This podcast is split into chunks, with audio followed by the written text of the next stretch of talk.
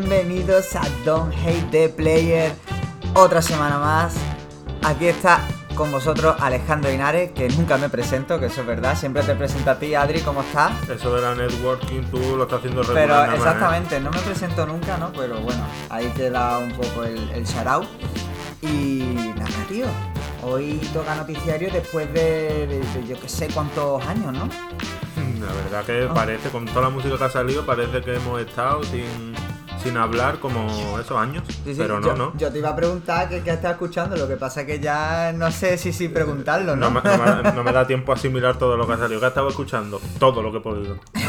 que es poco, que es poco. Sí, la verdad que sí, porque el tiempo. Y porque he seguido escuchando Felicilandia. También, también. Que, que sigue todavía ahí quemándose y tampoco me ha dado tiempo a escuchar mucho más, porque está, vamos, y realmente la semana pasada tampoco hubo tanto lanzamiento, ¿eh? Pero se ha juntado todo en esta semana. Efectivamente. La semana pasada sí que hubo un lanzamiento bastante importante. Eso te iba a decir, aprovechaste tú. Claro, exactamente. Aproveché que no hubo contraprogramación y saqué mi mixtape Saddam Horny, que está por YouTube porque Spotify no me quiere porque se ampleo mucho. Ya tardaba, ya aquí del autobombo.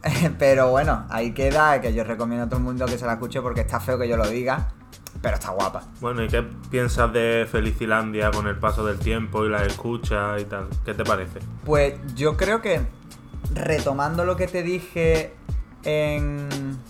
Pues en el último podcast donde te dije, no es su mejor trabajo o, su, lo más potente que ha sacado, pero sí es su mejor disco.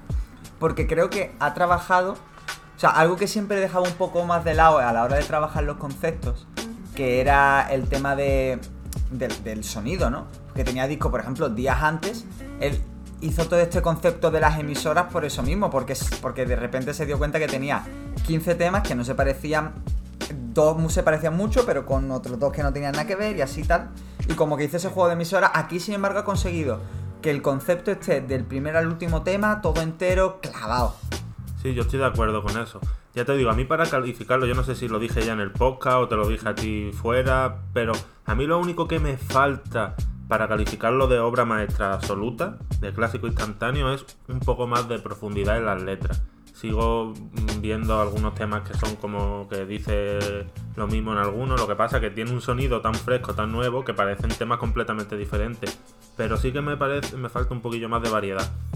Sí, puede ser, puede ser, pero yo creo que también al final es cuando te la estás jugando a hacer un, disco con un sonido tan homogéneo, eso es lo que, lo que, lo que pierdes, ¿no? Quizá pierdes un poco de variedad. un poco la letra por. Pero, pero ganas en eso, en un concepto, en una idea. Y entonces, claro, ahí también es un poco. Por eso digo, a mí no es el disco que más me ha gustado, ni el trabajo que más me ha gustado. Si a lo mejor tengo single más tal, pero sí que valoro mucho y bueno, y me ha flipado. O sea, tiene temas que son la hostia. Pero es verdad que para mí falta Creo que falta uno de esos hits incontestables que suele tener Alvarito. Porque ahí tiene todo. Sí, ese Reina Piepiada. Claro, tiene temas de muy alto nivel. Pero para mí falta ese tema que conecte, que quizá con el tiempo yo creo que va a ser Visita. Sí, yo también estoy de acuerdo. OG Black tiene también ese. Y te digo, es que si te pone a hablar, Close Friends me parece un tema que se puede bailar en una discoteca perfectamente en cualquier momento, vamos. Sí, sí, sí, no, por eso, que, que tiene muchos temas muy buenos eh, pero que ahora mismo, y quizá también es porque todavía no lo hemos escuchado, no lo hemos madurado lo suficiente, pero todavía no te entran a, un top, a un top histórico de Alvarito. Pero, bueno. que siga haciendo música, que seguiremos gozándonoslo. Sí, sí. que... Desde luego. Y tú me has dicho antes, fuera de, fuera de micro, que estabas escuchando el disco que ha salido hoy del Tote, Claro, todavía no me atrevo a valorarlo porque ni lo he terminado. O sea, de, esto de la Fast Music no quiero participar porque es que todavía no me ha dado ni impresiones. Bueno, sí, una. El tío sigue sonando fresquísimo, yo no sé cuántos años lleva. Y, yo creo que se han invertido los papeles. Me vienes tú escuchando un disco súper rapero y yo estado escuchando Asil Sonic. También lo he escuchado, a ver. Hay tiempo para todo, hay tiempo para todo. Uy, la Fast Music. Pero, pero no, yo estoy centrado en el tote y yo de Sir Sonic todavía no quiero hablar. Bueno, ¿qué te ha parecido a ti? Bueno, yo voy a hacer como has hecho tú con el tote. Ni una cosa ni la otra, sino todo lo contrario. Aquí no nos realmente, sí, no me mojo, pero bueno, porque, porque tampoco he terminado de escucharlo. Pero he querido, me lo he puesto viniendo del trabajo en el coche Me lo, me lo he empezado a poner y he escuchado eso, los dos, tres primeros temas y bueno, flipando, pero porque es que me flipa, me flipa cómo suena, nada más que el sonido y, y ver a, Es que el sonido, eh. Anderson, yo tengo una teoría y es que, y, y va aquí, que Anderson Pack, eh, esos, esos grititos que hace son a la, a la música popular estadounidense lo que los quejíos al flamenco. He dicho, Ojo, he dicho. poquita broma, ¿eh? que por cierto, un maridaje entre Anderson Paak y Bruno Mars que a mí me, deja descolocadísimo, pero no por nada, sino porque yo. A ver, a mí Anderson Paak me encanta, pero yo veía a Bruno Mars como en un plano totalmente diferente, donde están las grandes superestrellas inalcanzables que se puede permitir sacar disco cada cuatro años, y de repente se juntan y. Yo creo que es que esta gente, estos dos tienen que ser, o sea, típicos colgados que se conocen y de repente se hacen súper colegas de la nada y, y de repente, venga, tío, vamos a sacarnos un disco, lo que sea. Da- a mí, yo veo esto y digo, tío, es que me da sensación y me te ven Son los Taco y Jay, ¿no? En la final Claro, de, claro. de FMS, todo el mundo flipando y ellos hablando de su movida. ¿no? Más o menos, porque ya te digo, me, me, me da una sensación de que se han flipado entre los dos. Venga, tío, que sí sacamos un disco. Y, y se lo han sacado y ya está, tío. Pero la verdad que, hombre, ojalá, ¿eh? O sea, yo ojalá que sigan así. Y, y no sé, así que es que, que, que más Ha cositas. salido, ha salido el tema de la Rosalía con el Sí, fin de. el, el- con el fin de, claro, y el rap sin corte 50 de follones. Exacto. Es que, ha sido- es que ha sido, tío, Es este que- viernes ha sido brutal, hermano. Es que ha sido Es brutal. es que es una locura. Eh, también me lo he escuchado el. El rap sin corte, que está guapo, está muy, Muy guapo. guapo, muy guapo. Y juntar a tanta gente Sí, siempre mola. Y ya te digo, y bueno, obviamente estamos grabando en viernes, porque esto se emite el domingo y tiene que dar tiempo a, respirar. Pero, pero claro, por eso, por eso hablamos de que, que todavía no nos ha dado tiempo a escuchar muchas cosas. Y. Pero yo qué sé, tío. O sea, estas semanas que se han puesto todos de acuerdo porque quieren acabar el año con algo ya, ¿eh? Sí, la verdad que 2021 ha sido un año donde todo el mundo ha sacado, tiene pensado sacar, o el que no saca está fuera, como quien dice. ¿eh? Sí, sí, sí. Kendrick, va por ti. Porque Que ya. estamos vigilando. Creo que es el único que queda. Porque realmente. Sí, porque a Frank Ocean Bueno, lo damos por descartado. A Frankie ni está ni se lo espera, o sea que. Y bueno, vamos a ponernos un poquito con, con las noticias. La primera, y la voy a comentar un poco también por, por quitarnos la. eh, de, de la manera así más, más sin anestesia posible, porque yo creo que, que al final es algo que tampoco tenemos mucho que, que comentar, y es de esta tragedia que hubo en el festival Astro World de, de Travis Scott, que murieron ocho personas y hubo varios heridos. Eh, bueno, la gente que es de España se acordará un poco de lo que pasó en el Madrid Arena, puesto ha sido más o menos lo mismo, pero claro, el Madrid en el Madrid Arena el Astro World había una, una barbaridad de gente brutal. De hecho, eh, estuve viendo que en DEM entrevistaron a uno que estuvo allí y dijo que allí había muchísima más gente de lo permitido y demás y que aquello fue, bueno, pues un drama, un drama al final. Además que pase esto en, digamos, en tiempos de COVID, que ya sabemos que en Estados Unidos pues ya el virus parece que se ha ido hace meses, pero que siempre ahora parecía que había más cuidado con los aforos, con estas cosas y vemos que nos carmentamos. Mm. Yo la verdad que me pongo en el lugar de las víctimas y, y es que te dan ganas de llorar y... Sí, sí. Al final también, bueno, un toque de atención para el público en el sentido de que, de que, bueno, que todavía hay que tener cuidado porque vamos con muchas ganas, de, después de dos años parados. La gente está saliendo con muchas ganas y con motivo, obviamente, es Claro, lógico. sí. Pero, Pero que claro, hay que tener cuidado. hay claro, que tener siempre- cuidado porque no es el- ya no es el virus el problema, o sea que también hay, otro, hay otros problemas. La Pero verdad bueno. que, bueno, yo me acuerdo de con lo del Madrid Arena, que tuvo hasta implicaciones políticas, porque la que era alcaldesa de Madrid en ese momento se fue de vacaciones, sin un balneario creo que fue, o algo así, sin atender, vamos, sin prestar mucha atención a esa tragedia que había sido. Y un poco lo que se ha dicho, ¿no? También de, del cantante, de Travis, que, que digamos que pasó 3 kilos del tema, ¿no? Eso es lo que se comenta. Sí, pero yo creo que ahí eso tiene que ser también una movida. Pues yo, yo no, tampoco pretendo jugar a Travis porque al final ponerte en su No, cabeza. simplemente estaba hablando Claro. que se ha comentado lo mismo. Sí, sí, digamos, sí, claro, se ha intentado comentar, pero por eso digo, yo creo que al final, estando él allí en un concierto, él a lo mejor ve como, como cuando alguno ve que se monta un poco. ¿Sabes? Algún DJ ve que está montando un poco y en un principio no es nada, claro. Luego después la cosa se, se, se queda turbia así. Entonces, no sé, yo tampoco, tampoco te digo. sé cómo, no he querido ver vídeos porque tampoco, No, yo tampoco alimentar al final tam- el, el morbo de esa manera pues tampoco me hace especial gracia, entonces tampoco sé qué es lo que pasa exactamente y por eso tampoco quiero meterme mucho a hablar de eso, ¿no? Pues simplemente queríamos comentarlo, primero porque bueno, porque es noticia, porque se está hablando y porque también supone un poco de eso, de, de- de decir, oye, que, que aunque el virus ya esté casi controlado, bueno, el problema ya no es solo el virus, hay que tener también cuidado con, con cómo salimos y, Claro, todo que eso, que siempre hay que tener cuidado. Claro, con que sale a pasártelo bien, pero siempre que sale hay que volver a entrar. Eso es lo importante. O sea que- Efectivamente. Y ya vamos a irnos a cositas un poquito más alegres. Bueno, no tan alegres, porque la semana pasada no se estrenaron muchos discos, pero eh, Amazon estrenó el documental a, a Kid Named Scott, eh, hablando sobre, eh, sobre Kid Cudi. Y aquí hago yo un inciso. Yo ni lo he visto, ni no sé si lo voy a ver, pero como no tengo Amazon, soy demasiado pobre como para pagarme Amazon y demasiado vago como para pirateármelo. O sea que aquí me lo estás contando tú y yo asiento y doy mi opinión eh, infundada, to- totalmente. yo te digo que la verdad que, bueno, es un documental de artista más. Mm, Creo que no explora nada que no haga cualquier otro. Pero bueno, en este caso es que el artista, a mí por ejemplo, me flipa. Y yo creo que, bueno, Man on the Moon, el, el primer, el primer Man on the Moon, a mí me parece un disco que, que es fundamental en mi vida, primero por lo que me marcó, no solo a nivel musical, rollo de como oyente, sino también a nivel de crear música. Yo me acuerdo que ese disco salió en 2018, que todavía era 2010, 2011 y demás, y la gente pedía, yo tío, un beat rollo, rollo Kid Cudi.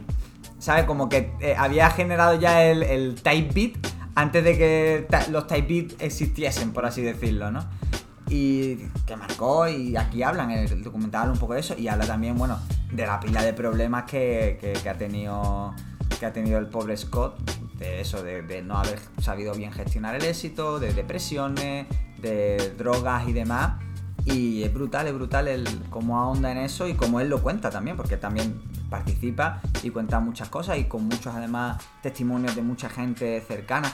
Shia LeBouf, que re- resulta que es súper colega de Kid Cudi, pero, pero a tope. Otro que está. Sí, sí, sí, sí. Y la, bueno, tú veías en los totales hablando y es, un personaje de los buenos. Pero ya digo, yo lo recomiendo a todo el mundo que le guste que le guste Kid Cudi. Tiene, tiene que ser un must verlo porque, porque es muy bueno el documental en, en el sentido de que, de que ahonda mucho en su figura. Y al que a lo mejor no se haya fijado mucho, pero le guste pues ver un poco esta cara B de la música, del, del artista, ¿no? De cómo lidiar con, con el éxito, también se lo recomiendo. Porque yo creo que, que este artista es especialmente dado a. o proclive, ¿no? A, a- a generar un debate sobre eso y también sobre la lírica, la forma que tuvo de hablar de su debilidad, que luego llegó a, a- muchos otros artistas. Ahora yo voy a hacer magia, ya que no tengo nada que decir del documental, y te voy a hilar este nombre, Kid Cudi, con el anterior, Travis Scott. Y es- Scots. ¿Sabes? Eh, ¿Has leído lo que ha dicho en la entrevista que hizo Kanye West hablando de los dos? Pues fíjate, ¿no? Iba a meter algo de noticias sobre la entrevista que hizo, pero sobre otra cosa, de Benny Siegel, que le, pa- que le ha pagado 50 kilos por, por el nombre de Jeezy y demás, pero no, no... Raro el noticiario donde no sale Kanye. Sí, sí, total. Pues básicamente ha dicho que le gusta más Kid Cudi que Travis Scott. Dice porque literalmente que Travis es una mezcla de Kid Cudi, ASAP Rocky y el propio Kanye. Sí, estoy totalmente de acuerdo. Esos son facts. De, de hecho, el propio Travis, en, en- en el documental aparece Travis en un, en un extracto, en un programa de radio, no me acuerdo en cuál era, hablando precisamente de, mira, que yo soy lo que soy hoy por, por Kid Cudi. O sea, que, que realmente dicho por él, o sea, que no, no tiene eh, vergüenza en reconocer eso. Incluso A$AP Rocky también aparece en el documental hablando de cómo le influenció Kid Cudi. Es que aparece un montón de gente, bueno, Lil Yari, el propio Kanye hablando también, eh, pues, eso, muchísima, muchísima gente que habla de cómo le ha influenciado, o sea,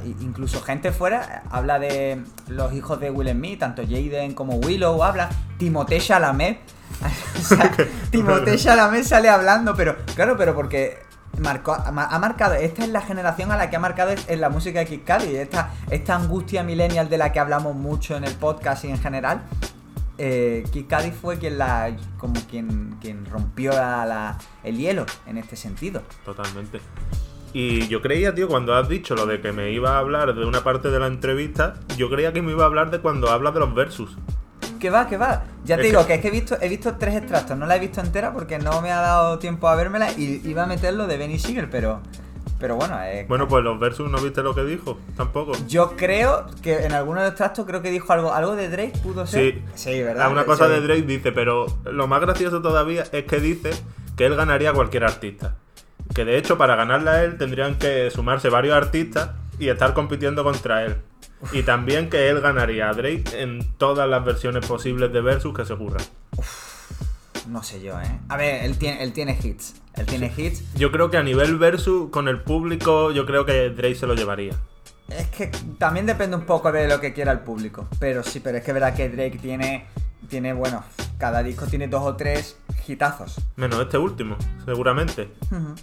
Y es verdad que Kanye tiene discos muy buenos, tiene hits, pero quizá no tiene hits individuales. De esos de los que te ponen suelto. Tienes que escucharte el disco entero que está muy guapo. Ahí tiene también. No, claro. Stronger. O los de eh, Lights. Claro. O los de Lights. Tiene un montón, un montón. Pero que es verdad que, que a, a- a Sí, nive- mola nivel disfrutarlo. en pieza disco. suelta, Claro. quizás gane Drake. Sí. Pero no vamos a hablar más de la entrevista porque si no haríamos el noticiario solo de Sí, él, vamos, podríamos hacerlo. Y en nuestra tradición que llevamos en estos últimos noticiarios de hablar de artículos de la prensa española y de lo bien que se está haciendo principalmente... Bueno, Bueno, de la prensa española, concretamente de un diario. Claro, claro, efectivamente, por eso, porque bueno, siempre damos el shout out a, a diarios especializados como Flickmag o The Medicine, pero lo importante, o bueno, lo importante, lo, lo llamativo, novedoso. claro, es que diarios generalistas como el diario.es, una vez más, te sacan un reportaje súper guapo. Bueno, y este- esta semana han sacado dos.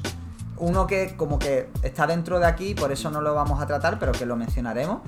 Y los dos además por, por el mismo por el mismo periodista, que es Pablo Vinuesa, Que Le tiramos un out. que le tiramos exactamente un charao porque... Contactaremos contigo. Efectivamente, prepárate. Abre los DMs. Eh, por cierto, voy a tirar otra data. Eh, el Tote King en el disco, en uno de los temas, eh, tira una barra hablando del diario.es. Diciendo que él es el, peri- el mejor periodista del diario.es. Wow, pues bueno, no la he escuchado. Todo hilado, ¿ves? Sí, es sí. que aquí, vamos. Y tengo que tirar un- una cosa, tío, y se me acaba de ocurrir ahora que no tiré en el, en el podcast de, de Frank Ocean. Y que porque me vuela la cabeza y quería decirla que el, esto del el famoso verso que nunca llegó a publicarse de Kendrick Lamar en Nights de Frank Ocean. Hostia, eso no lo sabía yo. No lo sabía. Cuenta, tío. cuenta. Pues ah, hay un snippet por YouTube que, que, que eso, de, de- Kendrick cantando en Nights. Hostia, ¿podría haber ah, eh, algo que mejorase esa canción, tío? Pues posiblemente solo una cosa y era Y esa. era esa, ¿no? Y tenía ganas de decirla porque eso, porque el día que hicimos el, el podcast no la mencioné y, y me acordé del otro día y dije, "Mm, me la guardo para el próximo para hacer un fe de ratas. Pero bueno, volvemos a el- este artículo. Eso, bueno, Pablo Vinuesa y el título es La generación que cambió hace una década cómo suena la música actual. Hace una década, estamos a 2021, hace una década, bueno, entendemos 2011, 2010, principios de la década pasada. Sobre todo 2012, yo diría. Yo Sí, bueno, pongo 2012 ya hablaremos, ya hablaremos de eso por más adelante, pero en, en concreto no ese, ese principio, 2010-2012. Yo aquí quiero poner un asterisco, porque ya que venimos, porque además viene todo muy bien hilado, ya que venimos hablando del documental de Kid Cudi, aquí sale un- un- una pila de gente, aquí nombres, nombres y nombres, de gente que ha sido influenciada por Kid Cudi. Que salió dos años antes, 2008 fue cuando salió su Man of the Moon, Man on the Moon, y bueno, mm, no, no es realmente de hace una década, pues ya de un poquito más, pero al final como que fue la semillita de todo esto que, que salió después. Claro, es que partimos de la base de que para que algo explote tiene que haber un trabajo previo, que muchas veces lo que hablamos, artistas que igual no son tan reconocidos, que Kid Cudi es, recono- es reconocido, por supuesto, pero igual no como uno de los vertebradores, cuando sí lo es en realidad. Claro. Aquí, eh, para mí, habla con mucho tino Pablo en el sentido de que menciona, primero como eso, va, va soltando no solamente name dropping por soltar, ¿no? Tiene, al final arriba sí que suelta eso, una, una lista de nombres, pero luego los va los va uniendo con Claro, mucho va criterio. desarrollando y va diciendo por qué él considera que cada uno. ha hecho- la aportación que ha hecho cada uno. Sí, sí. Y empezando, por ejemplo, con, eh, con todo lo que sería la ASAP Mob, con ASAP Rocky a la cabeza, que hace poco celebró el décimo aniversario de, su primera mix, bueno, de su mixtape que lo lanzó al estrellato, de la de Live Love ASAP, donde estaba eso, Peso y Purple Swag, que, son dos temazos.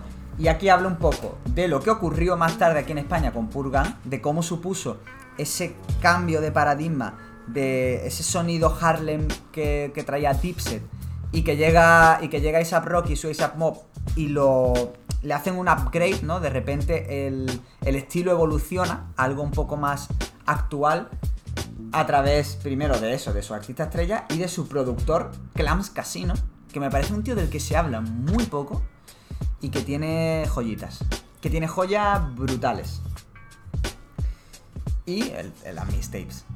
Esto es ese- incontestablemente. Ese, es tu, ese es tu territorio. Sí, no han sí, mencionado sí. todavía a Kirk Vance porque no lo han mencionado en el artículo, pero menciónalo. Sí, sí. La época de La Kirk época Vance. de, bueno, la época de Kirko, de Kirko Banks y de, y de, bueno, Taiga también, bueno, Lil Wayne que es posiblemente el rey del, del mixtape, porque se habla siempre de que 50 Cent fue como el que lo petó gracias a la Yo creo que iba a decir Gucci Mane. Gucci Mane es, es complicado de... Claro, eh, Gucci eh, Mane es, es el líder por cantidad. ¿no? Claro, exactamente, es líder por cantidad, pero yo creo que Lil Wayne ha tenido como ese toque más selectivo a la hora de tal y que... Claro, de mixtape, que luego se hacían discos, las secuelas, por lo buenas que eran las mixtapes. Claro, efectivamente. Y bueno, yo me acuerdo, esto sí que, de- sí que se lo voy a, a dar a, a Gucci Mane, que- porque es muy gracioso, una trilogía que sacó de mixtapes sobre la Guerra Fría. En una tiene un, un featuring con Drake guapísimo, que no me acuerdo cómo se llamaba, pero claro, era... eh, eh, lo- los títulos eran, eran brutales, porque eran haciendo alusiones a la... a, a su atleta de Brr. Y era, era, era brutal, era brutal. Eh, una trilogía sobre la Guerra Fría. Claro, Este, claro, era una trilogía era, era Rusia, otra era otra era Estados Unidos y otra creo que era la, era Inglaterra o Reino Unido. Eh, es- son cosas que solo se le ocurren a Gucci Mane, Sí, que efectivamente. más parece propio de un novelista, ¿sabes? Trilogía sobre la Guerra Fría. Si Sí, se sí. ocurre, pues un escritor. Y, pero bueno, ya Pero era Gucci Mane. Y habla aquí, por ejemplo, de eso, de, de la, de la mixtape. Luego hizo, eh, a, a la siguiente, pues esto es de hace dos semanas, y esta semana ha hecho un artículo concentrándose. O sea, concentrándose no, centrándose en las mixtapes. Bueno, también lo haría concentrado. También, esperemos. sí. Hombre, sí, sí, por calidad lo hizo concentrado seguro. Y habla un poco de, de otro DJ que para mí, a nivel mediático, ha vivido a la sombra de DJ Khaled, que es DJ Drama. Pero que a mí me parece, a nivel de estos DJs de, de discos con múltiple peña, para mí DJ Drama es el jefe de eso. Khaled, al Por final- encima que Cale. A ver, es por que- encima de Cale. es que DJ Khaled.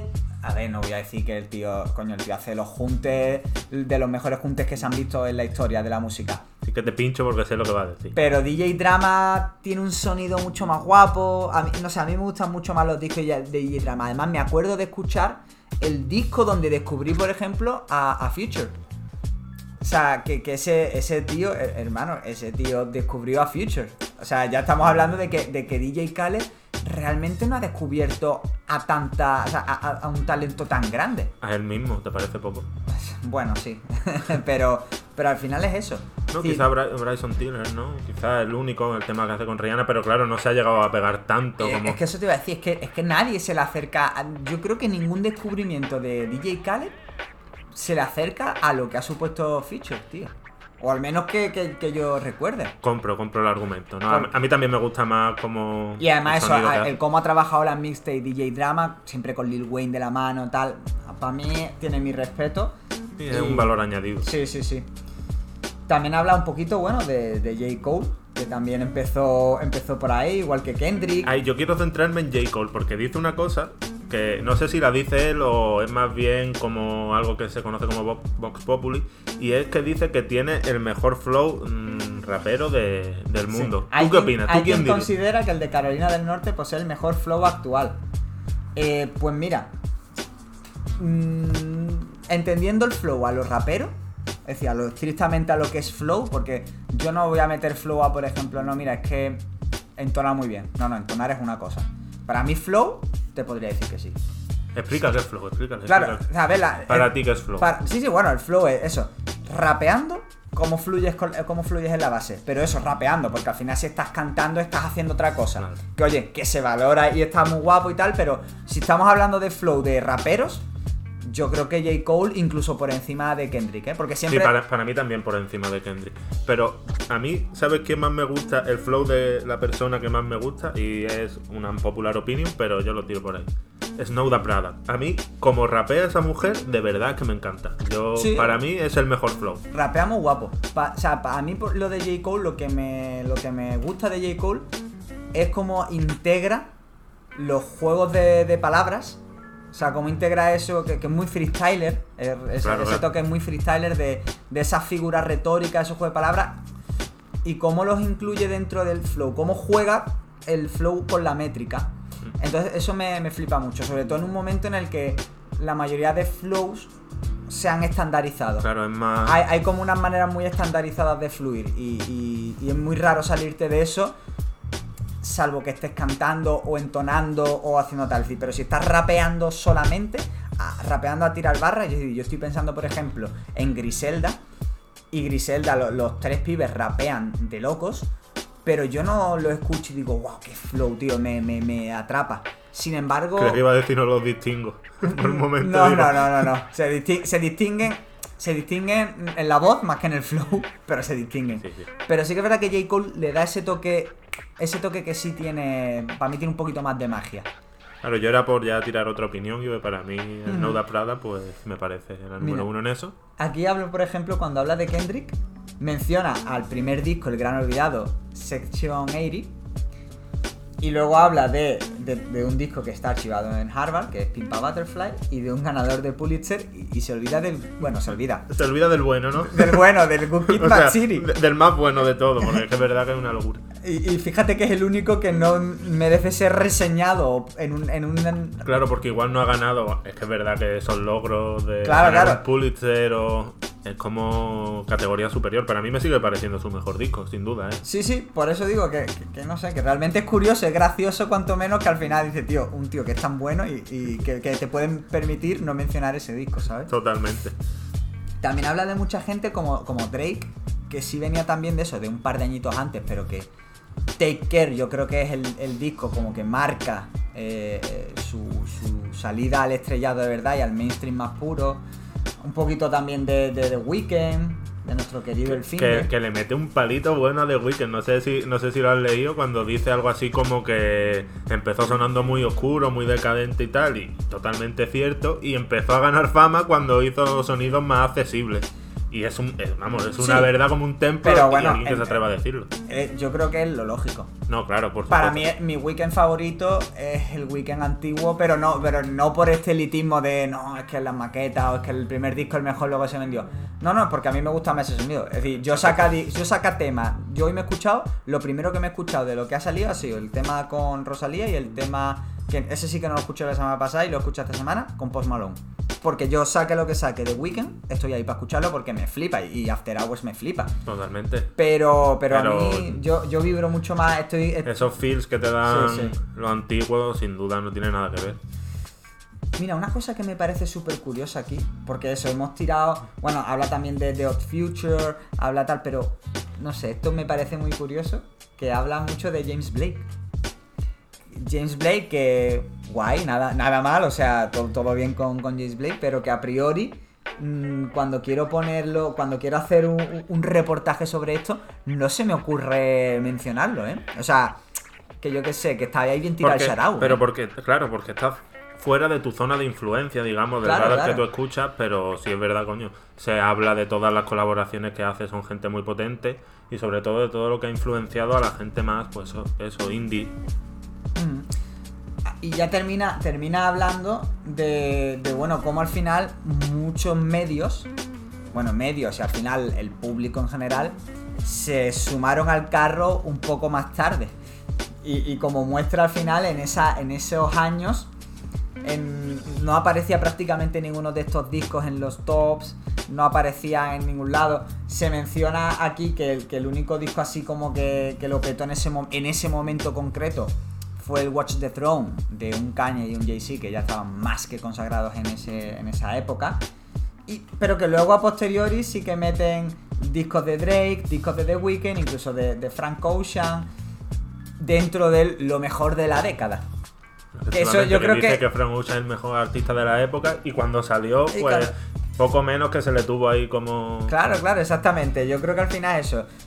Al final, también creo que eso marca un poco el aura de, ser una leyenda. Es decir, mira, yo he sido el mejor artista sin haberlo petado en mi momento, pero porque he dejado pozo. Y mi música no fue un disco de un año, que yo saqué en ese año y se olvidó, sino que ha durado de momento 10 años. Y yo creo que, bueno, en el caso de Frankie va a seguir más y en muchos de estos artistas también. Sí, en muchos sí que va a durar mucho más. Y nosotros lo vamos a hablar más adelante cuando hablemos del podcast que tenemos preparado sobre la influencia en la década de los 2000 y tal. Y un artículo, ya yo para concluir, me parece bastante acertado. Me gusta mucho la propuesta que está haciendo el diario.es y pues ojalá seguir leyendo ese tipo de artículos y por qué no, seguir, empezar a escribirlos yo para el diario. Así que aquí mando el volvemos, volvemos a tirar un shout por segundo, por segundo noticiario consecutivo al diario.es para que, para que sponsorice este podcast. Y le podamos pagar a los colaboradores. Efectivamente. Así que bueno, más o menos así ya hemos mirado todas las noticias que merecía la pena reseñar. O sea que vamos un poquito con las secciones. Y como yo sé que tú hoy tienes grasa preparada, dale tú primero. Can't be touched. Pues hoy voy a hablar, como ya habrá salido la cabecera, de boxeo. Tú querías que hablara del canelo, pero yo tengo preparado algo que me gusta más gustándome el canelo, esto me gusta más. Y te diría, mm, relacionando hip hop con el boxeo, que es un tema que están bastante relacionados, ¿tú qué dirías, qué concepto se te ocurre que está más ligado entre boxeo y rap? O letras de rap. El, eh, punchline. Mm, no, para mí es el invicto. Eh, si me pongo a sacar todas las letras de raperos que hablan de que yo soy invicto, eh, estoy invicto como My Weather, que hay aquí, vamos, bueno, lo, de My Weather, eh, me quedo solo. De, hecho, fíjate que en el tema, porque sí que me he escuchado del disco del Tote, me he escuchado el tema con, con Cruzy y, menciona algo de Mayweather el, el Tote. Pues eso, hablando del invicto, eh, hemos quedado en que Mayweather, desde Mayweather hay ese aura con el invicto, pero ¿ha sido toda la vida así? Pues la respuesta es que no. Que no. Y voy a empezar haciendo una breve, un breve repaso por la historia del boxeo y cuándo empieza esa obsesión con el invicto. ¿Qué pasaba antiguamente en los años 30? Que los boxeadores eh, boxeaban, pues, si no cada semana, por lo menos dos veces al mes. ¿Sabes? O sea, podías plantearte con carreras de 200 combates. Entonces, ¿qué pasaba? Claro, tú 200 combates no los ganas. Ya sea el mejor eh, de la historia que no los gana. No sé, se me ocurre en Jay LaMotta o incluso Sugar Ray Robinson, que son dos de los mejores boxeadores de la historia antigua y de la historia en general. Y que tienen un récord, por ejemplo, te pongo aquí el de Ray Robinson, que tiene 174 victorias, pero 19 derrotas. Pero es que 174 victorias, que no me quiero imaginar la de. Porque, claro, por mucho que tú hayas ganado, tú no has ganado por KO en el primer asalto. No, claro. La de hostias que te has tenido que llevar en 174. Bueno, y más las 19 que has perdido. Exacto, que ahí alguna ha podido perder por KO perfectamente. O sea, que era un desgaste brutal. Claro, ¿qué pasa? Un boxeador de ahora con 19 derrotas es poco menos que un jornalero. Uno que no va, no va a luchar por títulos mundiales o es muy difícil que lo haga. Un poco cambió la cosa cuando llegan Joel Luis y Rocky Marciano sobre todo, que Rocky Marciano es el que hasta ahora poseía el mayor invicto con ese 49-0. Pero ¿qué pasa? Tampoco se tenía tan en cuenta el invicto, te explico por qué. Joel Luis tiene 66 victorias, 3 derrotas. Rocky Marciano hemos quedado tiene 49-0. En todos los rankings de la historia está por encima Joe Luis que Rocky Marciano. ¿Por qué? Pues básicamente por calidad de la oposición, por la propia calidad del boxeador, que era mucho mejor con las skills. Eh, eh, Rocky Marciano era más tosco, lo único que tenía, pues lo único, claro. Lo suficiente. Lo suficiente era el punch, básicamente, pero que no se le daba esa importancia al invicto. Hasta que llega Rocky Marciano con el 49-0, se tira unos años que nadie lo supera, y se forma una mística, ¿por qué? Porque 1, 2, 3, 4, muchísimos boxeadores llegan a 48 victorias, 0 derrotas. Y en, la- en la- en el combate número 49, cuando llegaba el momento Palmaban. palmaban. Pasó así, por ejemplo, se me viene a la cabeza Larry Holmes, el mítico campeón que perdió dos veces seguidas cuando nadie se lo esperaba. También en los últimos años Espadafora o Chris Young. Y eso pasó muchas veces y se creó en torno a un aura de, de que era invencible. También tengo que recordar al gran Julio César Chávez, que fue el que ganó más combates consecutivos porque llegó a tener un 87-0, Hostia. que es una locura. Vaya barbaridad. ¿Qué pasa? Que hay ahí también un truquillo. El- lo primero que la mayoría de combates los ganó en México ha- hasta entonces. Que a ver, México pues es un país de mucha tradición pugilística y tiene un mérito increíble. Pero no dejaba de ser combates que no eran las grandes ligas. Cuando llegó a las grandes ligas empezó a perder. Pero es que dentro de ese 87-0 hay una polémica porque hubo un combate que le dieron una derrota por descalificación por pegar después de la campana, pero que misteriosamente se borró y luego apareció a los años como que había ganado en el primer asalto. O sea que ahí había siempre un poco de, de asterisco en ese invicto. Hasta que llegó Mayweather, llegó con sus 50-0 y entonces pues aquí ya tenemos mm, todo un arsenal para que nuestros queridos rappers pues digan que son invictos como Mayweather. Hostia, buena data, buena data. ¿eh? Aquí he tirado, vamos. Sí, sí, sí, sí, sí. Me flipa. Y me flipa además porque hace poco en, en el podcast, no sé si no sé si fue cuando lo de Paquiao, que hablamos precisamente de, de- de Canelo, que Canelo perfectamente podría estar invicto si no hubiese peleado contra Mayweather en ese momento. Claro, siendo tan joven él, porque Mayweather es lo que hablamos, sabe perfectamente cuándo elegir a sus rivales, siempre ha tenido unas miras estupendas y cogió a Canelo cuando no era ni la sombra de lo que ahora, se intuía lo que podía llegar a ser. Es verdad que le pegó un repaso, para mí Mayweather le pegó un repaso, aunque hubo un juez, me parece que dio empate, pero fue un repaso de Mayweather como casi siempre. Claro, Por otro lado. por eso digo que, que- que es curioso. Mayweather ha truncado varios invictos, pero, pero sí que es verdad que yo creo que eso va mucho en el rapeo por el flexing. Hombre, por supuesto, sí, Eh, yo- ese, yo sé. ese flexeo del invicto, ¿no? Y además la campaña que, que, que ha organizado Mayweather alrededor de su invicto es como también un autobombo. Yo creo que le da también Claro. mucho... Claro, por- por supuesto, yo quería aprovechar pues esto, esto que hablan tanto los raperos de ser invictos para mostrar de dónde viene el invicto y aquí tengo data para que la suelten como propia. Eh, pues nada, ya sabéis, rappers españoles o latinos que vais a entender el podcast. Aquí tenéis para copiaros cuando queráis mencionar a otros que casi son invictos. y, y- y me encanta que hayas hablado de esto, Ahí lo va relacionando. efectivamente, porque va a dar tiempo y mi sección no es tan larga. Así que dentro a la mía. Espagueti sin salsa. Quieren que explique un poco la movida, ¿no? De lo que pasó. Está todo el mundo ahí, estos raperos, madre mía. Efectivamente, vamos a hablar de beefs.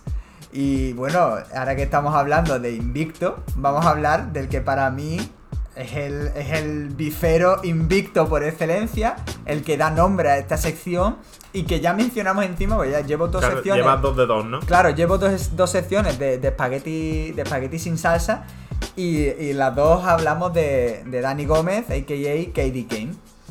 Pero sin duda, este, para mí, hay gente que habla de, no, Metro y KCO, no, de la Osa López, las mejores respuestas que ha habido no sé qué, que se dejen de tontería. Este para mí es el mejor beef que ha habido en la historia de España. Porque encima trascendió las músicas. ¿eh? Claro, exactamente, porque para mí el beef en general, es decir, yo estoy aquí siempre lo hablamos, en Don't Hate the Player siempre hablamos desde, desde el amor, desde, desde lo guay que, el- que es la música y la cultura y, y cómo la celebramos, y el beef es parte de ella, entonces nosotros no celebramos que haya gente enfadada, ni que haya gente peleándose, nosotros mm, celebramos el contenido, el, el meme, Nosotros en clase siempre íbamos contra el bullying. Claro, exactamente.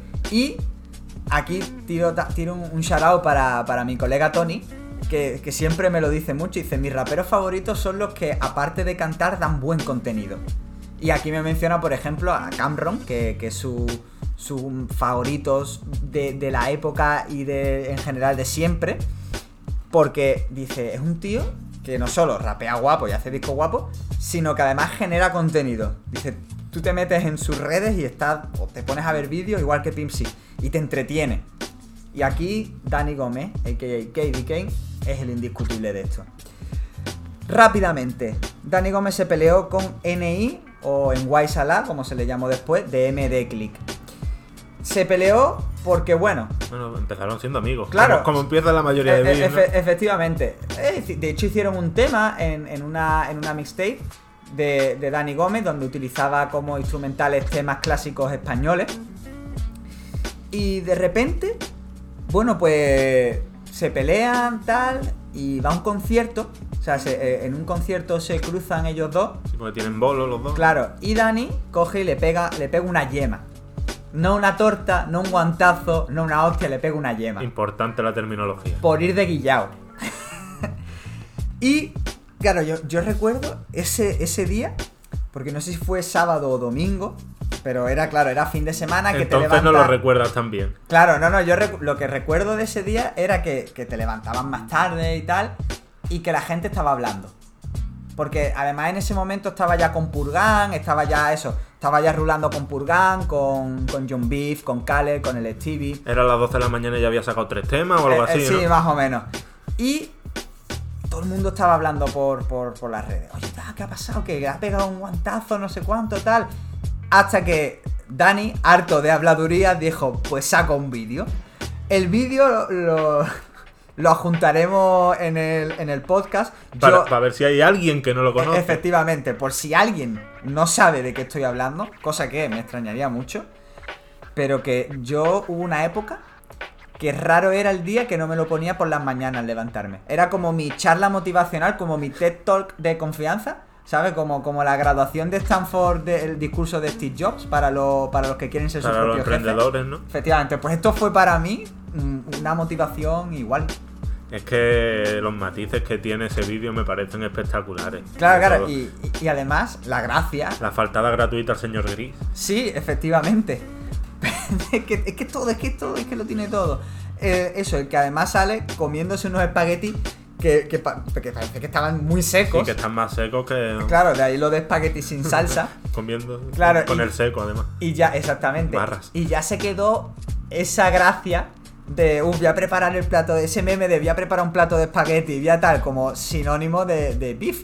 Que es curioso, ¿no? Porque beef que es carne y, pasó, de car- pasó de ser carne a ser pasta, la tiraera o el pique.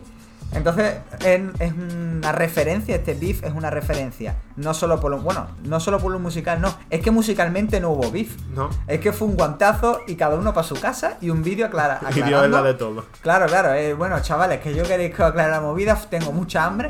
Está hablando mientras come, es decir, está grabando el vídeo mientras come y hablando mientras come con la boca llena, que ni se le entiende a veces lo que está diciendo. Al lado de un beef comiendo tranquilamente, como si. Haciendo los acotes. Claro, claro, como si la cosa no fuese con él, ahí pum pum, tranquilísimo. Es, es que es una genialidad, se mire por donde se mire.